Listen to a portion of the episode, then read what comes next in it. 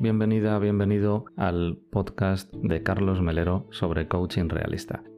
Estamos en pruebas, así que espero que puedas disculpar los posibles errores de sonido que vayas a encontrar en estos primeros episodios y que disfrutes, sobre todo que disfrutes de lo que espero sea un momento personal y espontáneo en el que comparto contigo mis pensamientos sobre coaching realista y sobre coaching en general.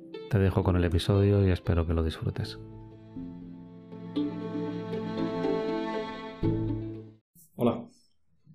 ¿Has oído hablar del, del rapport, o conexión física, eh, neuronas espejo y cosas así?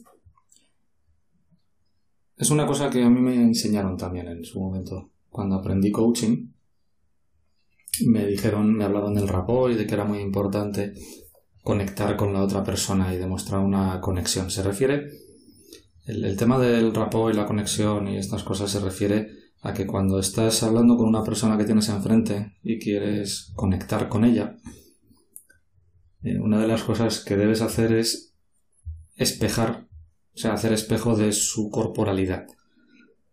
Tener los gestos que tiene ella, que tiene él, y, e imitar. más que imitar, se supone que la idea es acompasar o reflejar.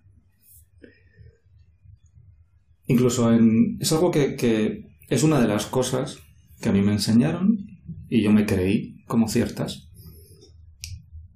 Y me he dado cuenta que hace mucho tiempo que, que, no, que no lo utilizo. Sin embargo, fíjate, en la sesión que tengo publicada en YouTube la sesión más vista de YouTube, la sesión de coaching más vista del mundo, creo. Ahí tengo un, tengo unos comentarios y comento y hablo de esto, hablo de cómo yo hago un gesto y el cliente lo repite y al revés, ¿no? Que parece que hay momentos en los que estamos sincronizados los dos, levantamos la mano a la vez y tal. Yo no recuerdo si eso lo hice a propósito. De hecho, el ejemplo que me viene a la cabeza es que es ella quien me copia a mí. Y, yo tengo un gesto muy típico en mí, el de ponerme la, mano en la cara y sujetarme con. y poner, bueno, un gesto muy típico. Y es ella la que lo está copiando, o sea que evidentemente no fui yo quien, quien lo copia a ella.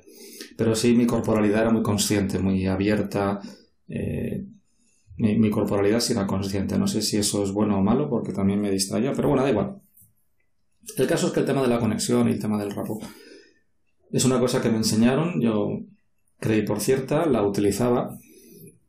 Em, recuerdo que cuando, cuando me lo enseñaron fue el primer curso serio que hice de coaching y recuerdo que me enfadé muchísimo porque estuvieron hablando del rapó durante un tiempo y decían al acabar la clase os enseñaremos a dos expertos, a dos profesionales del rapó, a dos auténticos maestros para que veáis cómo es esta. Y yo estaba bastante expectante de ver eso, ¿no? De ver era un vídeo en el que nos iban a enseñar a dos personas, a dos maestros del rapo para que lo viéramos, porque ellos nos estaban explicando en el curso la teoría, qué era, qué no era, el limitar los gestos, tal, tal. Y cuando acaba la clase dice, ya os vamos a poner el vídeo de estos dos expertos.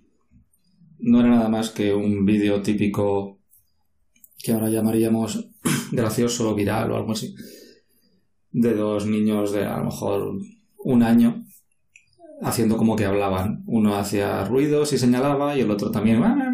Y luego el otro. Y me enfadé muchísimo.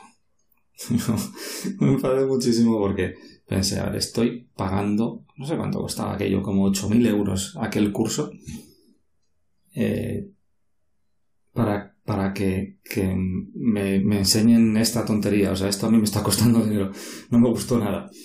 Pero bueno, aún así, el, me quedé con la idea del tema del rapó, lo leí en más libros que hablaban de coaching, leí el tema del rapó y tal, y lo, lo utilicé.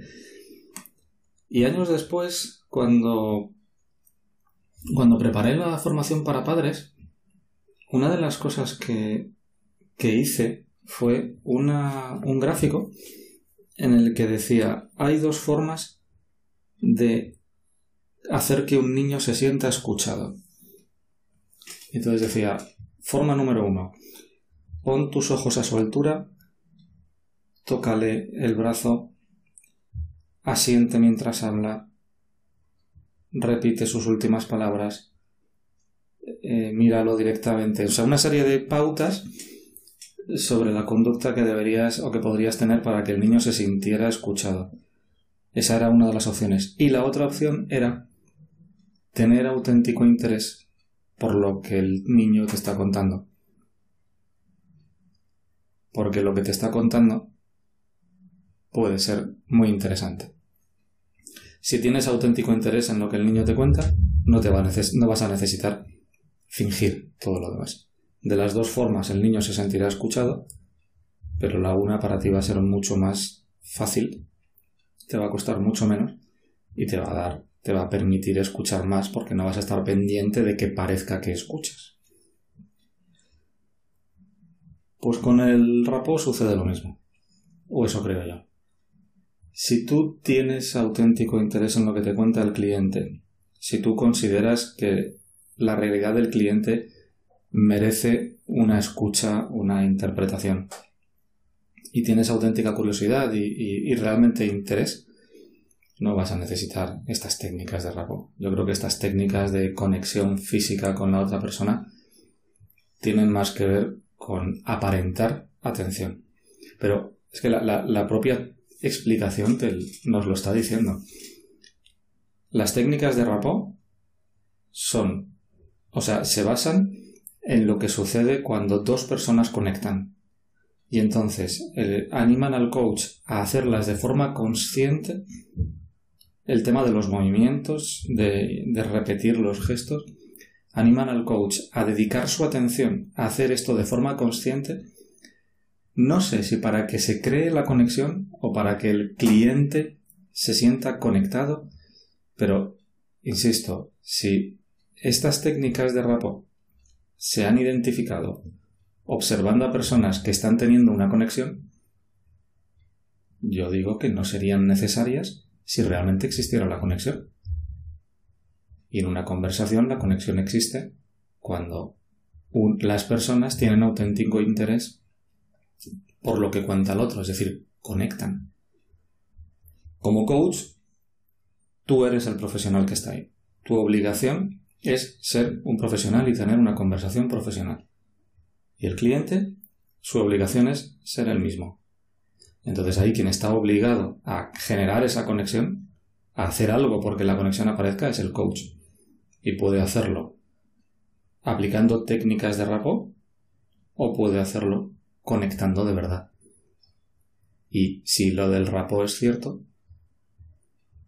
ya surgirá por sí solo que se repliquen los gestos y la, las posturas y la...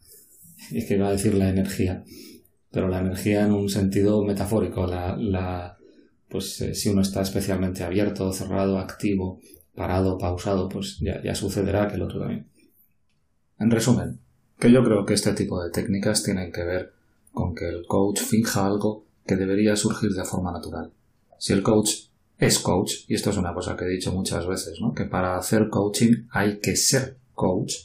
Si el coaching, si el coach realmente lo es y tiene auténtico interés por la persona y lo respeta y considera que su realidad es rica y que es interesante y que tiene y que merece la pena escucharla y conocer su punto de vista y que la persona tiene recursos para reinterpretar la realidad y que la solución que encuentre será la suya y todas estas cosas, si el coach realmente piensa eso desde dentro, no necesitará este tipo de técnicas para sincronizar corporalidad ni cosa por el estilo porque vendrán dadas por la propia conversación.